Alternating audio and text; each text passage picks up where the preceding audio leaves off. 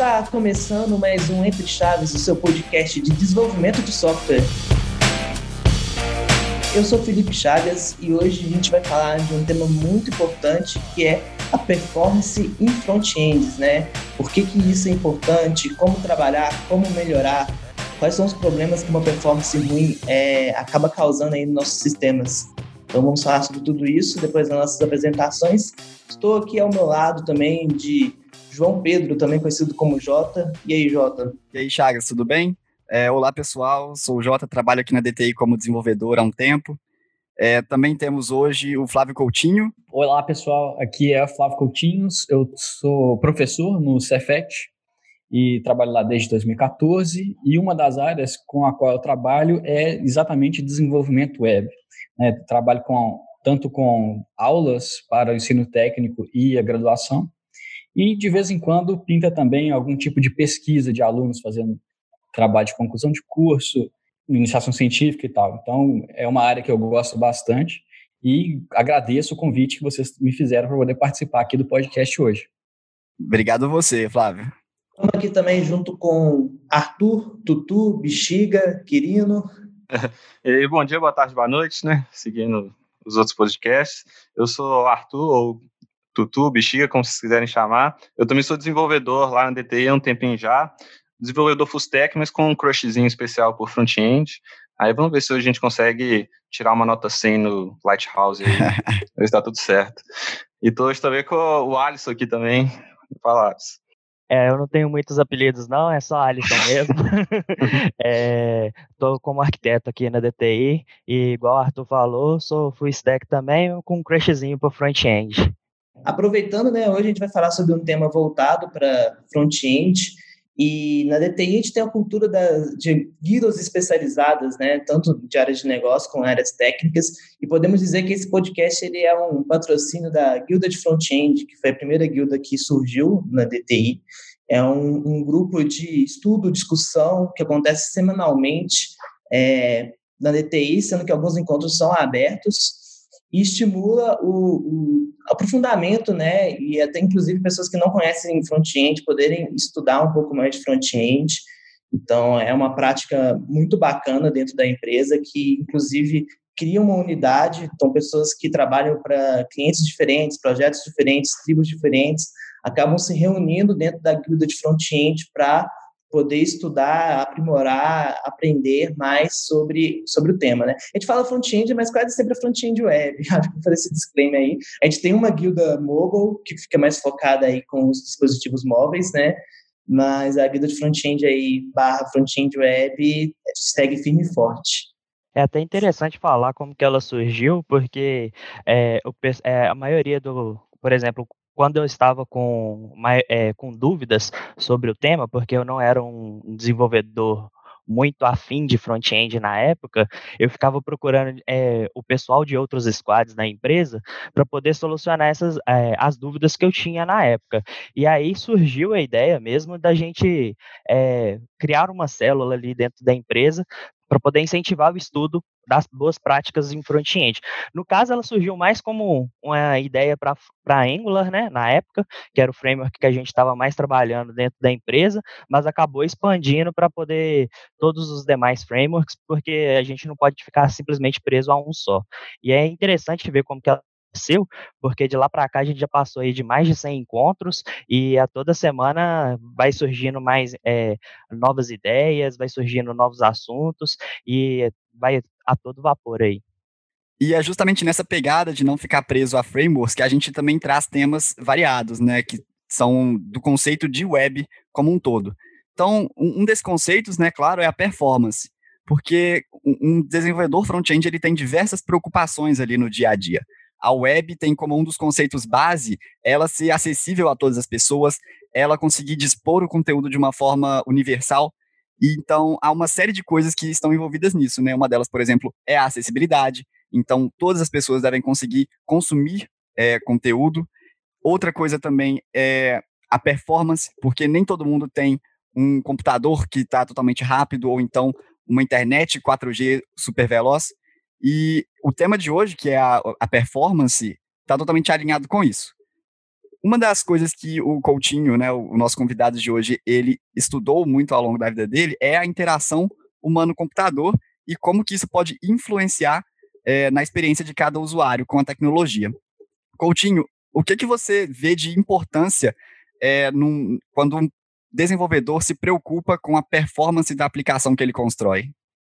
Bom, Jota, é, o desempenho ele é fundamental para a gente poder é, ter uma experiência minimamente agradável na hora de utilizar né, qualquer sistema, na verdade. Inclusive fora da área de computação. Né? Em áreas de engenharia, a gente tem né, o estudo de interação homem-máquina. Na computação, a gente chamou isso de interação humano-computador. E dentro dessa área, é, a gente sempre prega né, que a, a importância que tem da, do desenvolvedor, né, que somos nós, nunca nos afastarmos, esquecermos que a gente não está criando software para a máquina usar. A gente sempre está criando para o usuário e a gente não pode esquecer disso.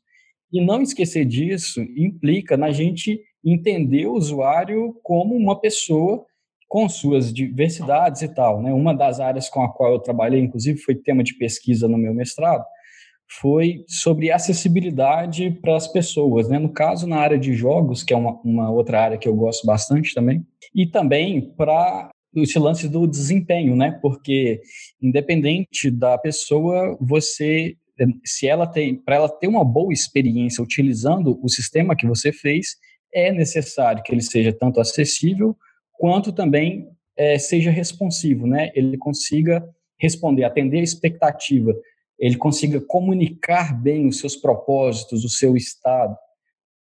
E isso é uma coisa muito legal, né? É um guarda-chuva muito grande que a gente tem aí nessa área de interação humano-computador, que a gente até meio que renomeou ultimamente, ultimamente assim de 2000 e, e sei lá, dos anos 2010 para cá, chamando de user experience, né?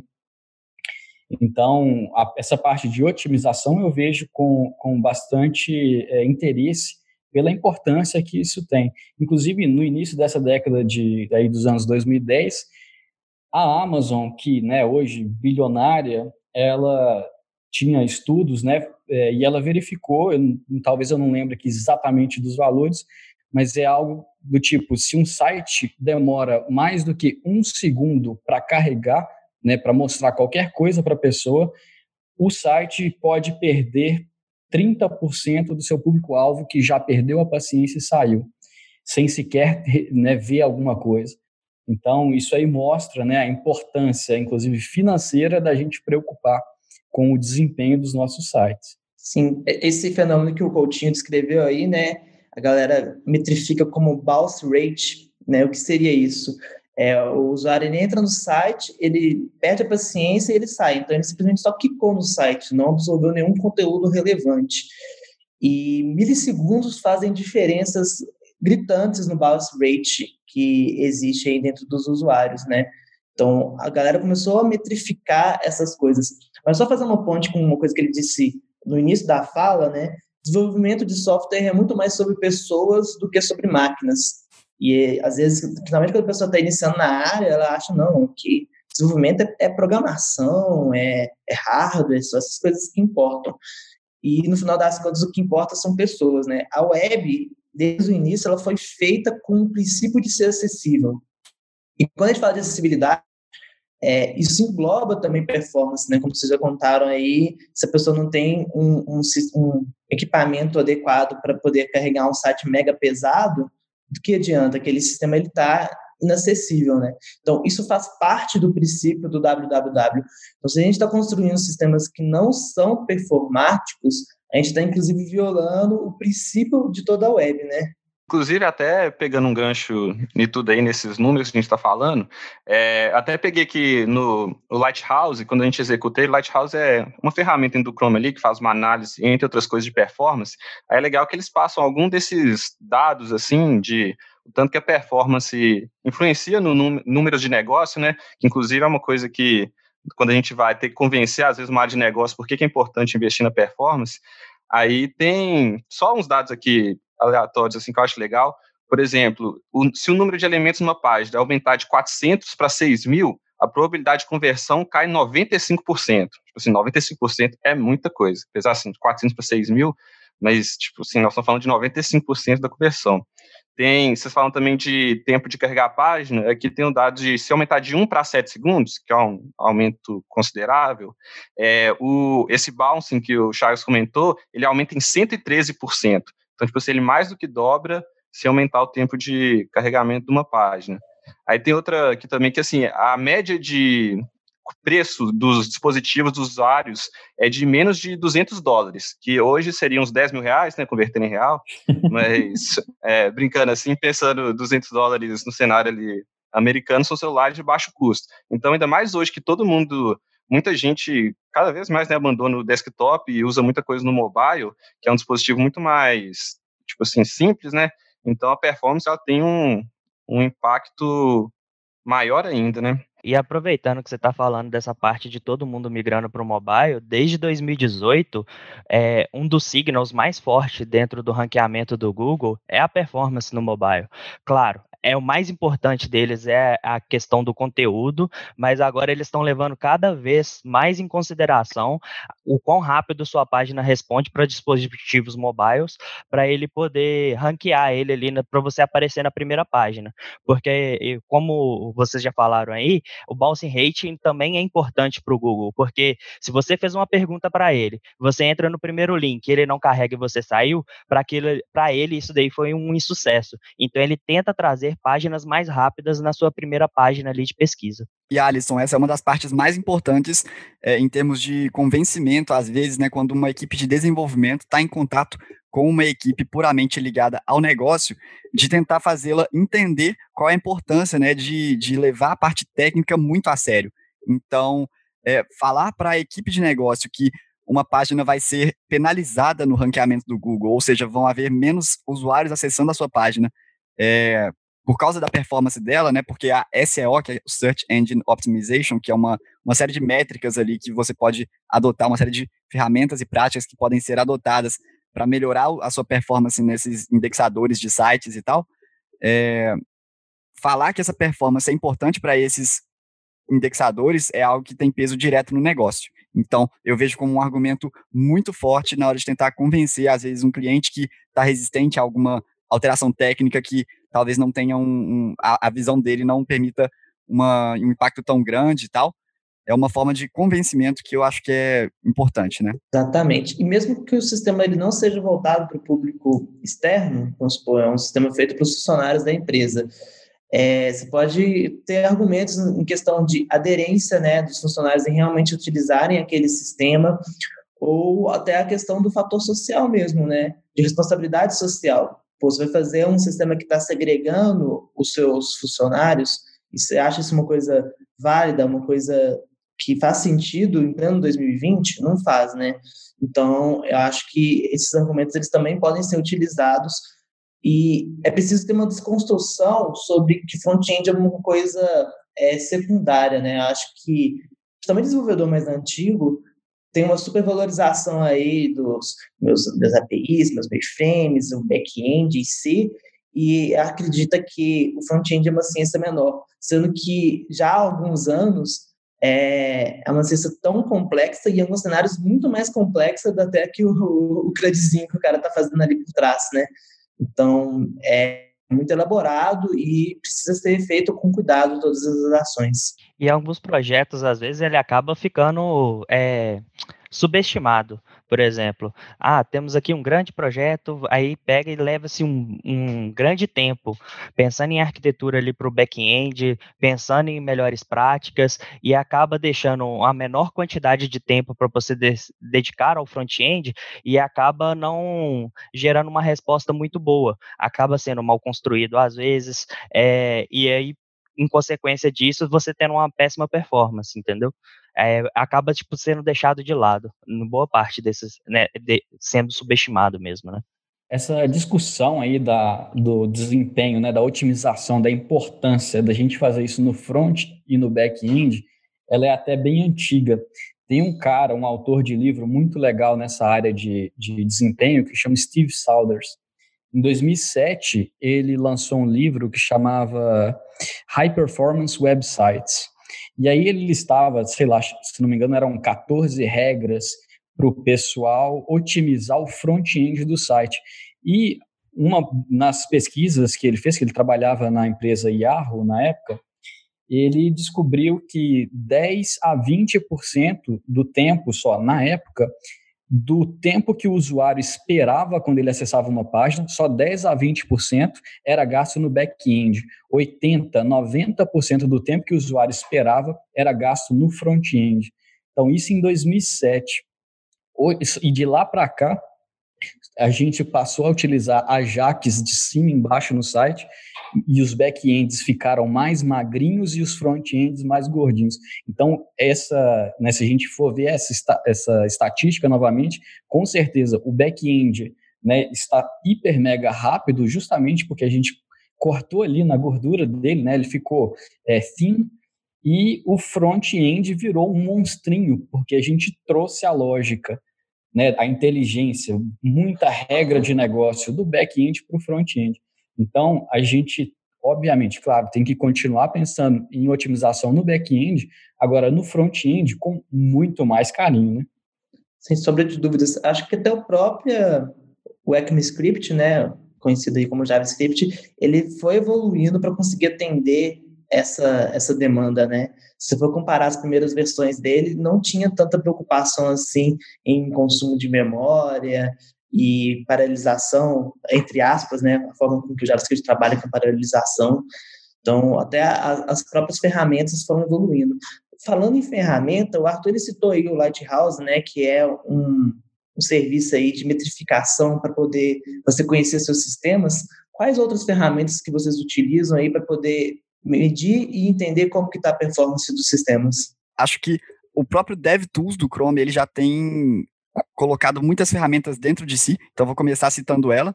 É, recentemente teve um update que, por exemplo, fez com que você conseguisse ver o contraste das cores no próprio DevTools. É, o, o, Lighthouse ele já está embutido no Chrome, então ele dá uma série de métricas, né, que eu acho que a gente não citou todas. Então ele te fala quanto tempo está demorando para haver uma primeira renderização é, significativa na página, né? Então você deixa de ter uma tela branca. Ele também te fala é, quão PWA a sua aplicação está, né? PWA são aquelas Progressive Web Applications que você consegue ter um site que opera normalmente num desktop e tal, mas ele tem uma funcionalidade muito bacana também em mobile, sem você ter que se preocupar muito com as coisas. É, ele te fala quanto de, de. O que é mais, gente, que ele fala? Me lembrei. Ah, eu diria que, tipo, é, eu diria que o Lighthouse ele é o seu balizador, né? É o seu grande reporte ali, que ele vai te dizer para qual caminho, onde que você tem que fazer o tuning ali da sua aplicação, né? Então, ele tem essa métrica de performance, você tem a, a, parte toda de acessibilidade, search engine optimization, as melhores práticas se você está adotando ou não, que isso aí é mais relacionado a práticas de desenvolvimento, se você está usando um device widget lá para poder fazer sua tela responsiva ou não. Mas tratando de performance, é, a, o, toda a, o reporte dele ali, ele te dá uma, uma área ali onde, tipo, quais que são as melhores oportunidades onde que você pode melhorar. Então ele vai te falar lá, não, você não está utilizando aqui um, um text compression, por exemplo. Então, seu back-end não está te respondendo de uma forma que está com o seu conteúdo comprimido ali, você está só respondendo um text plain lá às vezes, ou um, ou um JSON. Aí, tipo, só de você ir no seu servidor e lá configurar o gzip, por exemplo, para poder responder, já vai ter uma melhora de performance. Então, ele vai ser seu balizador ali para você utilizar as demais ferramentas dentro do DevTools, né? Por assim dizer. Então, tipo, ele vai ser seu mapa ali. Você vai, tipo, você vai se guiar por ele, no caso. Inclusive, eu gosto muito do DevTools, assim, porque eu acho que ele nos faz desenvolvedores melhor, assim. Eu acho que ele e outras ferramentas, até Sonar da vida, ele às vezes fala coisas que o desenvolvedor nem sabe que existe a possibilidade, assim, porque ele mostra lá algumas, igual o Alice comentou, possibilidades de melhoria, assim. Então, eu já aprendi altas coisas vendo lá no Lighthouse e vendo umas oportunidades que tinha. Então, acho que ele é útil até para você se tornar um desenvolvedor melhor. Com certeza. É, eu só queria fazer o atento que é bom utilizar ele como porta de entrada. Então, por exemplo, ele tem uma parte muito boa de acessibilidade, mas existem ferramentas de acessibilidade é, um pouco mais elaboradas. Então, tem um produto que chama Axie, que é da DQ, que é uma empresa focada nisso, que inclusive, se eu não me engano, o Lighthouse até utiliza ele, é, ele incorporou, parte de acessibilidade. Ele algumas coisas mesmo. É. Só que, por exemplo, se você podemos instalar a extensão do, do Axie mesmo, ele vai criar uma nova aba ali no seu é, DevTools, e você vai ter muito mais detalhes, assim, você tem links direto para qual regra de acessibilidade você está violando, por que, que aquela regra é importante, então vem esse caráter educativo que o Arthur comentou, né, do desenvolvedor ler, não, realmente, pô, se eu não fizer o contraste bacana aqui, eu estou afetando tantos por cento da população que tem dificuldade de visão, então ele faz esse trabalho educativo, digamos, é, um pouco mais elaborado. Eu acho também que uma, um ponto que tocaram aí que é muito importante, né, é a questão da compressão de arquivos. Então, quando a gente trabalha especialmente com mobile, né, uma coisa que é extremamente importante é pensar em qual o tamanho das requests que está sendo trafegado ali, porque isso vai acabar consumindo o plano de dados do usuário, né, que a gente sabe que aqui no Brasil é, é quase como um deus, assim, é uma entidade que todo mundo quer manter num, num nível alto ali, né, ninguém quer gastar todos os dados do mês. Então, é muito comum a gente ver sites cujo carregamento já pega ali 5 mega, 6 mega do plano de dados. E assim, não é algo que o usuário vai gostar. Ele vai ver que o consumo ali no navegador dele está puxando muito do plano de dados e vai ficar buscando alternativas, né? Às vezes, algumas operadoras oferecem, inclusive, planos que não consomem dados para alguns aplicativos, enfim. Mas nós, como desenvolvedores, temos essa responsabilidade de tornar as aplicações leves, que elas sejam usáveis por todo mundo. Né? Então, é, quais são as principais ferramentas que nós temos, né? as principais técnicas que nós temos para conseguir lidar com isso? É, minificação, a gente poderia falar um pouco sobre isso, né, que eu acho muito importante. Ah, com certeza, Jota. É, minificação, com certeza, é uma regra né, muito importante, inclusive desde o protocolo HTTP, né, versão 1.1, que é, já é bem antiga, e continua sendo agora no protocolo HTTP 2, é, que algumas coisas mudaram, né? É, por exemplo, você, uma, uma, um, na verdade, a minificação continua valendo, mas você concatenar vários arquivos era uma técnica extremamente importante na época do HTTP 1.1, só que no HTTP 2.0 ela é, foi flexibilizada por causa de dois recursos do HTTP 2. Um é que ele permite a multiplexação, que é fazer com que o servidor web que conversa HTTP2 ele pode entregar mais de um arquivo numa mesma requisição.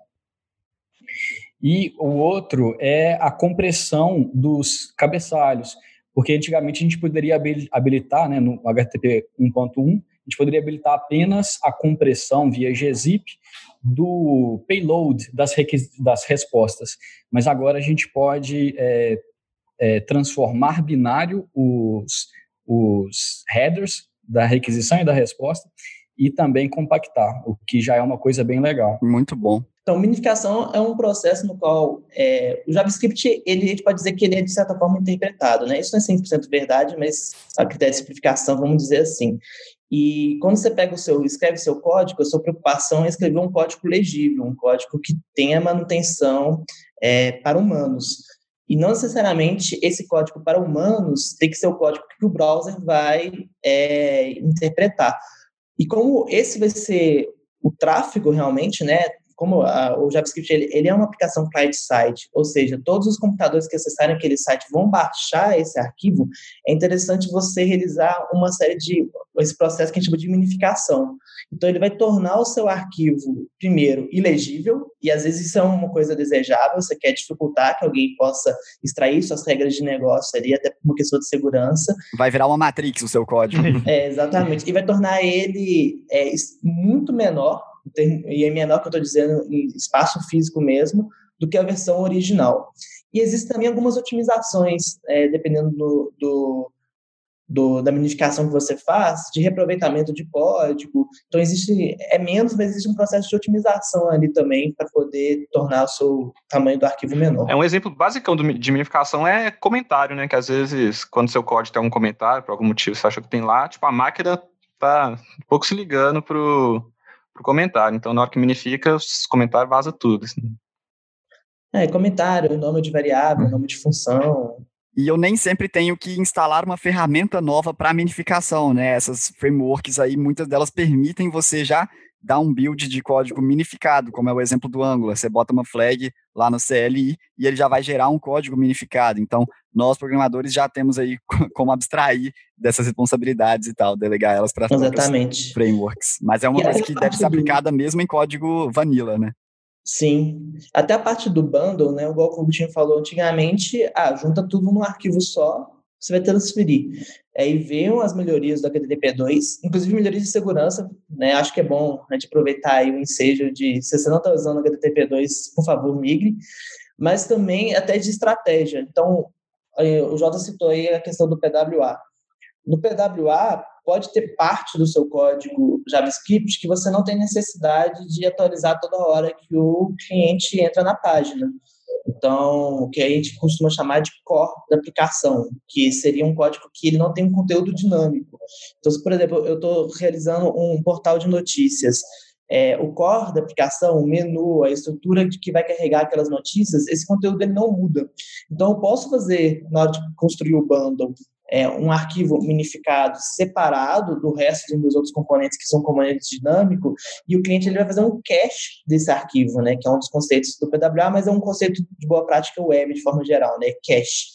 Então, eu vou fazer um cache desse arquivo e aí o site vai se tornar mais rápido no segundo acesso, terceiro acesso, né, nos acessos subsequentes. Por quê? Porque eu fiz um cache de grande parte do que o sistema é em si. E isso aí é muito alinhado com aquela questão que nós falamos de a internet estar cada vez mais ligada nessa parte aí de performance e de indexação. Então surgiu, houve uma demanda, né, dos desenvolvedores, dos criadores de conteúdo assim, de tornar menos pesados os sites. E aí os browsers, eles implementaram, né, através das, das guidelines lá da W3C, ferramentas e métodos de conseguir fazer esse caching sem precisar de ferramentas externas. Você não precisa instalar uma biblioteca ou o que quer que seja no seu, na sua aplicação para poder fazer isso, através do que a gente chama de service workers. Os, os browsers eles têm métodos e formas de, de conseguir fazer esse caching e várias outras coisas, né? Eu acho que. Inclusive funcionar offline, né, Tio? Exatamente, funcionar offline, mandar até push notifications, é, é uma coisa muito interessante. Assim, os, os, as aplicações web elas estão se tornando cada vez mais similares a aplicações nativas em alguns aspectos. Uma outra forma, uma outra regra bem importante assim que a gente pode seguir para otimizar também, né, além do cache, é a, o uso de CDNs, né, que são é, Content Delivery Networks, que são empresas que possuem computadores espalhados no mundo inteiro, né, a, a, é, e elas podem servir especialmente os arquivos estáticos do seu site. A ideia é que se você faz, se o meu site está hospedado, sei lá, um site de, de, de torrents, estou hospedando na Rússia. A Rússia está muito longe. Só que como o meu site ele é composto por arquivos é, né, CSS, imagem, JavaScript, que são arquivos estáticos, é, se todas as requisições tiverem que feitas aqui no Brasil tiverem que ir lá na Rússia, elas vão demorar para chegar. Então eu poderia deixar só as requisições que precisam do meu servidor de aplicação que está na Rússia ir até a Rússia e se eu utilizar uma CDN, uma empresa, esse tipo de serviço que está espalhado pelo mundo para poder hospedar os meus arquivos estáticos, se essa CDN tiver é, servidores aqui no Brasil e toda CDN vai ter né, em tudo quanto é lugar, esse, é, é, a requisição desses arquivos está geograficamente muito mais próxima do cliente e aí eles são entregues muito mais rápidos. Então, isso aí, e a gente tem vários, né, tem serviços de CDN, inclusive gratuitos, da Akamai é, e outras empresas que trabalham com isso. Então, é, é outra fonte é, da, de possibilidade da gente poder otimizar também. Perfeito. É muito interessante esse, essa questão da CDN, porque às vezes você vê que na primeira requisição que você faz para um site, as coisas demoram um pouquinho e aí é, pessoas subsequentes a você, ou então você mesmo numa, num acesso posterior, já vem que o tempo de carregamento é muito menor. Isso é uma, uma característica muito marcante das CDNs, né? Essa questão do cache aí torna as requisições subsequentes bem mais rápidas. É, inclusive, até é interessante pensar que assim, porque a gente tem o cache no browser, né, o service worker e tudo, e o CDN é como se fosse um cachezão, só que num nível, tipo assim, mais de servidor. Então, por exemplo, se a sua aplicação é uma aplicação que usuário só acessa uma vez, assim, que é uma coisa que ele só vai lá e pronto, acabou, talvez fazer o cache no browser para ele não tem tanto valor, porque ele não vai ficar entrando naquele site muito. É um, um cache no servidor vai fazer muito mais sentido, porque se uma pessoa entrou, as outras todas que acessarem depois vão precisar. Já dependendo se for um caso que a pessoa acessa muito, o cache no browser é, pode ter um valor mais alto, porque vai estar ali pertinho para ele e tal. Então, lógico que pode usar as duas também, são as duas se complementam, mas é interessante pensar assim, como que pode ter objetivos diferentes também, dependendo de onde está o seu cache, entre aspas. Sim, o CDN me lembra uma outra prática que, dependendo do cenário, pode ser muito benéfica, que é a do server-side render, né? Então, o que é isso, assim? Você deixa uma parte do trabalho que normalmente a gente deixa para os browsers num servidor. E tentando explicar um pouco melhor. Então, às vezes você tem uma página web que ela tem dois comportamentos dependendo do perfil do, do cliente. Então, se é um cliente, ele é o perfil A, ele vai ver alguns X componentes, se ele for ver o perfil B, ele vai ver outros componentes. Mas para aquele client-side ali, ele baixou o código JavaScript, HTML e CSS da, das duas versões, digamos. E aí o JavaScript que vai fazer a, o chaveamento. Aí tem várias táticas para poder fazer isso, pode usar Shadow DOM, que é uma das melhores, mas pode simplesmente dar um display none, que é uma das piores. Mas enfim, tem formas de você fazer isso. Se você deixa para o servidor realizar esse processamento, por exemplo, no lado do cliente ele vai baixar só os arquivos que são importantes para ele. Inclusive, ele não precisa, se tiver um JavaScript muito complexo, ele não precisa é, baixar esse JavaScript todo. A gente começa a mudar um pouco o paradigma, né? Durante muito tempo, é, o paradigma cliente-servidor ele foi muito bem delimitado, né? Aliás, há muito tempo atrás era tudo uma coisa só, aí depois separou, segregou e agora já estamos voltando, né? A gente sempre comenta que a tecnologia é cíclica, até abordagens que acabam juntando as duas coisas. Mas dependendo do seu cenário, isso pode fazer muita diferença na performance Esse também. ponto do server-side rendering é uma das coisas mais interessantes do front mais moderno, entre aspas, né? Porque ele ataca diretamente um problema que é encontrado em vários sites. Porque manipulações no DOM, que é o Document Object Model, né, que é uma árvore que representa ali cada elemento de uma página web, é, manipulações no DOM são muito difíceis, né? elas, são, elas têm um custo computacional alto. Custosas, Exatamente, né? elas são custosas.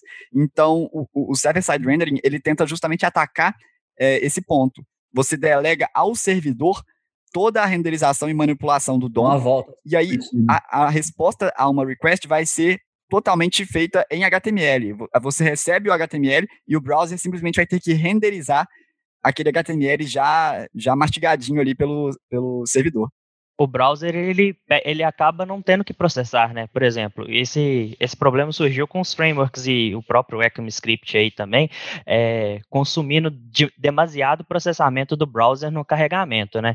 Imagina uma request aí, por exemplo, no, no React ou no Angular. Você requisita uma página lá no seu servidor, aí a primeira resposta dela é falar assim, ó, é tipo, beleza, cê, estamos utilizando um framework aqui, um framework aqui. Então, baixa o React e executa o React primeiro. E no segundo passo, ele tem que vir buscar os seus elementos e começar o desenho da tela. Com o server-side rendering aí no caso, a gente consegue simplesmente, tipo, só deixar para o browser processar a parte de, tipo, desenho da tela. Site estático, Isso, praticamente. É um site né? estático. É, o que traz muitos dificultadores também, né? Vale lembrar, porque toda essa parte de Uhum. manipulação do DOM você perde com o server-side rendering. Por exemplo, algum, al- algumas coisas, é, algumas é, ações que você deveria tomar, você perde isso do, do lado lá do, do servidor, né? Você não consegue manipular de forma tão explícita como que é trabalhando com a tecnologia simplesmente com a aplicação renderizando no browser lá em si, no caso, né? É, é um pouco mais difícil trabalhar com os indexadores de busca também, quando você está no server-side. Então, é aquilo, né? Não é uma solução para tudo, não. Tem que ser bem pensado na hora de adotar. É igual por outro lado também, nos indexadores de busca também, tem a outra, outro lado assim, da moeda que, por exemplo, quando você usa a aplicação em, vou dar um exemplo de Angular aqui, é, padrão zona, se você for inspe- inspecionar o código que chega lá, o HTML, assim, ele tem uma, uma tag lá raiz que não tem muito conteúdo, porque é o JavaScript que vai manipular o DOM, preencher as coisas todas lá no- na tela. Então, para os buscadores lá, isso, tipo assim, é como se aquela página tivesse o conteúdo não está naquele HTML inicial. Aí quando você faz um, um server-side, já renderiza, nem que seja, às vezes nem precisa ser a aplicação toda, pode ser só o, tipo assim, uma casca ali inicial, já chega um HTML mais bonitinho, digamos assim, para os indexadores conseguirem procurar melhor. É a regra da vantagens. computação, né? Sempre criando, no... tipo assim, eu crio uma solução para o problema e crio mais novos, mais novos três, quatro problemas. É, e eu acho que, assim, uma característica muito marcante de acessar aplicações SSR, né, que é o Server-Side Rendering, é que elas são muito rápidas. É muito rápido. Você abre a página e instantaneamente já tem aquela pintura inicial na tela. É realmente muito impressionante, assim. Então, todas essas frameworks modernas, né, para citar algumas, então, é, o Angular, o React, é uma que está muito famosa para fazer SSR, que dizem que é uma das melhores experiências de desenvolvimento, é o Next.js, né, então todas elas já permitem a, a nós, desenvolvedores, utilizar essa tecnologia. Sim, e outra alternativa também é o seu site ser realmente estático, né? Então, tá aí também uma abordagem que a galera chama de Stack, no qual você vai tentar construir o seu site 100% estático. Aí é diferente do server-side, realmente não existe esse dinamismo aí, manipulação do DOM. É, você limita o tipo de aplicações que podem ser atendidas por esse cenário, né? São realmente sites mais simples, é, às vezes só um site de notícias um pouco mais limitado ali, um hot site, mas é uma abordagem muito interessante também, porque você, o que você ganha de velocidade, né? É, e normalmente, não só velocidade, mas de custo, porque você não vai precisar ter é, um servidor associado. Então, você vai ter que hospedar literalmente só o seu front-end. Então, existem algumas abordagens nesse, nesse sentido também que podem ser adequadas. E a gente citou aí muito sites estáticos, a gente citou CDN, a gente citou carregamento e tamanho de requests, e eu acho que uma coisa que está intimamente ligada a isso é o tamanho de imagens, né? Qual é o tamanho das mídias que a gente está trafegando nas nossas requests, nas aplicações, nos sites, enfim, quanto que isso está consumindo de memória dos nossos usuários. Então, assim, uma coisa que eu vejo é o WhatsApp, ele limita, ele comprime muito o tamanho das imagens.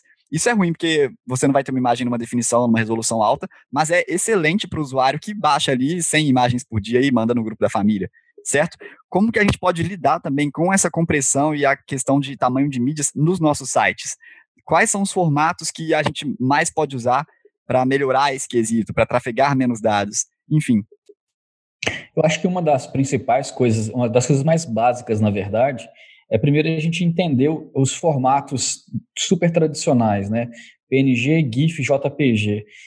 Existe, existem formatos diferentes porque cada um é melhor para poder é, comprimir os dados da imagem, né? E aí eles se comportam de maneiras diferentes, né? O basicão, né? O, o, o, arroz com feijão é que o PNG ele é um formato que consegue fazer uma compressão sem perdas, ou seja, a imagem não vai ficar deteriorada em nada. É, só que ele consegue comprimir dessa forma, né, reduzir o tamanho, mas é, para imagens que não tem muita variação de cor, não tem degradê e etc. Por outro lado, o JPG ele é um formato é, que é muito adequado, que ele, ele tem perda, né? só que ele é muito adequado para poder armazenar fotos né, de tiradas de máquina ou coisas da, da, vida real. Ele utiliza um negócio muito interessante da, da, do processamento de imagens, que é ele consegue comprimir a imagem utilizando uma lei dos cossenos lá, que faz com que vai ter a perda, só que essa perda vai ser pouco observada pelo olho humano. Então, né, por esse motivo, ele é um formato que é muito utilizado para fotos, fotos em geral, né, tiradas do mundo real. E depois, e o GIF é um formato né, bem mais antigo, e não faz muito sentido utilizar ele. Hoje em dia ele continua né, aparecendo aí por causa de, de animações, por mais que a gente... Memes, né? Que é o que importa na internet, né? Mas o próprio GIF evoluiu muito. Hoje em dia você vê uns GIFs que é melhor do que Netflix, a qualidade deles. Eu acho que aí nesse caso são formatos variados. É, você baixa um GIF que tem 40 é, mega, literalmente. É. acho que é, inclusive, é uma extensão diferente, né? Que é GIF V, de uma mistura de GIF com vídeo. Aí. É. É, e o GIF ele tinha um problema muito sério que ele permitia transparência, só que apenas de um bit, ou seja, um pixel ou ele é opaco ou ele era transparente. O PNG né, tem a transparência de, de 24 bits até, se não me engano. Então você consegue ter um, um pixel parcialmente né, transparente, o que dá né, uma coisa muito menos toscona, que é diferente do que a gente quer quando a gente quer um meme, né? Quando é um meme, uma coisa a gente quer o tosco. Não, no meme você tem que tirar um print da imagem e renderizar ele oito vezes. Aí tem uma qualidade bacana. A gente pode depois fazer um episódio de boas práticas web para construção de memes, né? Qual ter boas práticas você vai bombar. e eu acho também que existe um formato recente aí que a Google está desenvolvendo, se não me engano, né? Que é o WebPG. Não sei pronunciar, igual ninguém sabe pronunciar GIF, porque tem aquele dilema lá se é GIF ou é GIF. mesmo é, galera que a primeira língua é inglês tem dificuldade de pronunciar GIF, uhum. então É porque o inventor, ele inventou que tem que ser GIF, né? Ele já falou que a pronúncia é como se fosse com ah, J mas ele mesmo. Mas errado, enfim, então. isso aí eu... tá cancelado, cara. É, tá cancelado, cara. E aí, o, o, o, esse novo formato que a Google tem desenvolvido e que agora está sendo suportada por vários browsers aí, antes era realmente só o Chrome, ele permite uma compressão absurda. Então, eu estava vendo ontem um comparativo, é, você consegue, né, utilizando, por exemplo, o JPEG, fazer uma, uma compressão lossless, né, na qual você não vai perder informação da imagem, você simplesmente pega, por exemplo, um arquivo de 100 KB, você consegue chegar com ele ali a mais ou menos 80 KB, tirando apenas metadados, né, então, removendo, por exemplo, é, qual é a resolução daquela imagem, qual é, às vezes, o lugar onde ela foi tirada, qual é a máquina utilizada para bater aquela foto, enfim. Tirando metadados, você consegue é, diminuir o tamanho do arquivo.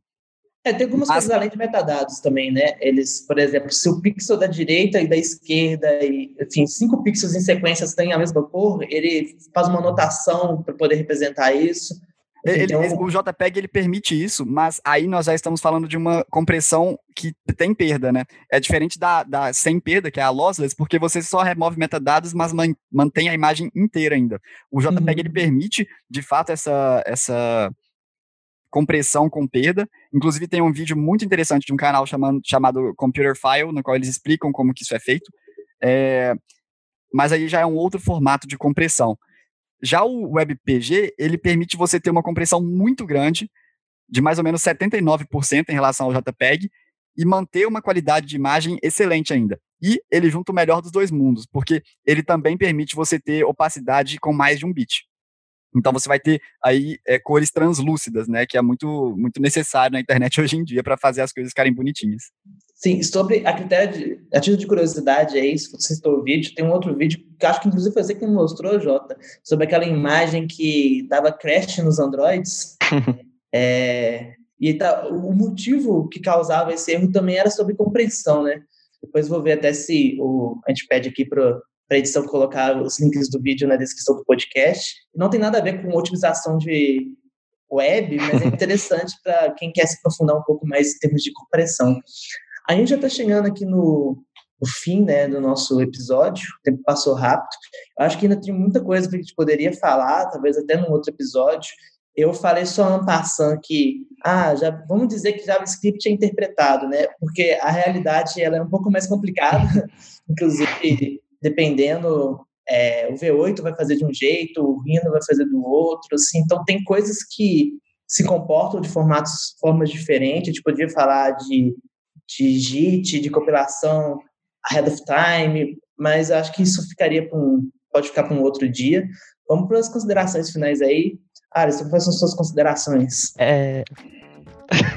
Droga, calma aí. Não estava preparado, não.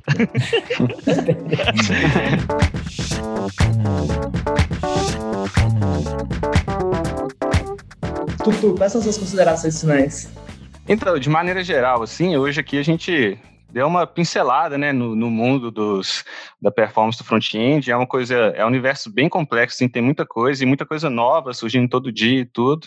E eu acho que cada vez fica mais óbvio tipo, o valor disso. Assim, a gente tem muitos cases e tudo, então tá cada vez, tipo assim, dá para brigar fácil entre as com a área de negócios para conseguir é, ter essas implementações e tem várias ferramentas, a gente comentou Lighthouse, tem entre outras, que tem ajudado bastante. Os frameworks, eles cada vez têm ajudado mais também, igual já, eles têm os problemas que eles trazem, igual você comentou, mas eles abrem muitos problemas, mas resolvem vários também, de minificação, esse Ahead of Time, por exemplo, do Angular lá, que agora já é padrão, enfim, tem tem várias ferramentas, o importante é a gente ficar atento a isso, assim, porque cada vez mais os sites tendem a ficar mais carregados, e mais informação a gente quer transmitir, mas o ideal é que seja com a melhor performance possível, né? Então é isso aí. Sim.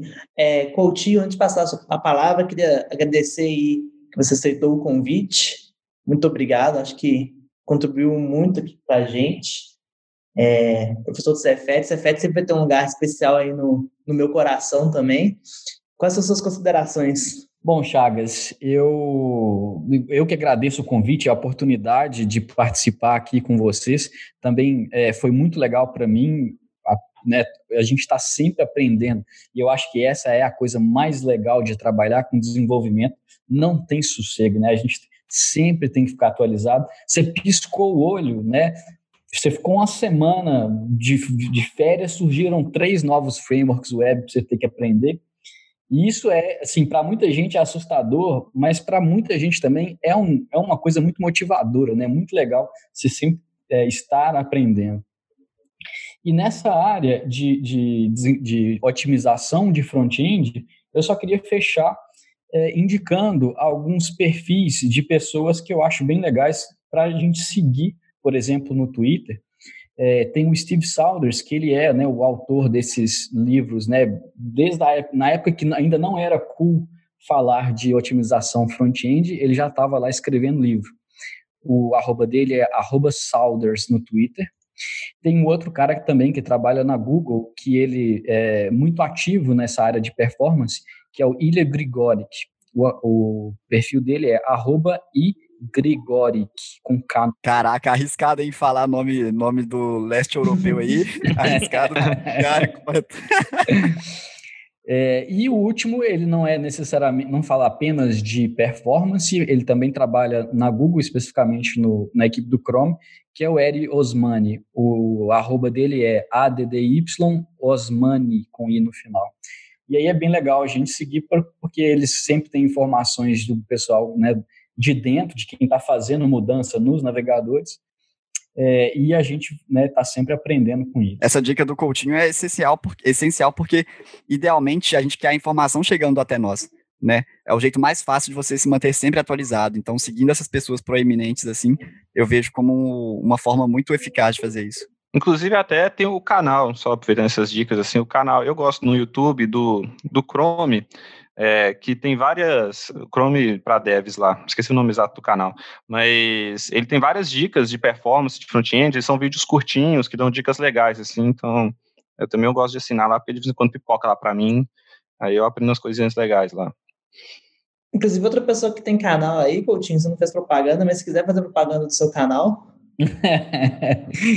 é, tem um canal que eu coloco os vídeos de aula, passo uma vergonhazinha assim de leve, mas tem um canal com conteúdos assim bem básicos de web, que é de um curso, né? Lá no Cefet a gente conseguiu fazer uma matéria no primeiro ano dos cursos técnicos de só de front-end, né? Isso é muito legal. Hoje em dia está tão especializado front-end e back-end que justifica a gente ter uma matéria que vai, o aluno vai passar um ano mês brincando com HTML, CSS e JavaScript também. Então, a gente tem, né, existem vídeos, né, uma série de vídeos, acho que mais de 60 já, é, em que eu apresento né, vários conceitos desde o início, né, do zero, inclusive considerando que a pessoa está aprendendo a programar. Então, acho que pode valer a pena conferir. Para acessar o canal é youtube.com/fegemo, F-E-G-E-M de Maria O. Então aí já sabem, quando o sobrinho estiver querendo aprender programação, fejemos no YouTube para começar lá no, que importa, né, que é a, a trindade divina do, do front. E para completar aqui, uma fonte de conhecimento também muito bacana é o Google Webmasters, que ele tem é, diversos conteúdos lá voltados para a web, tem desde acessibilidade, SEO, tem a parte de performance também.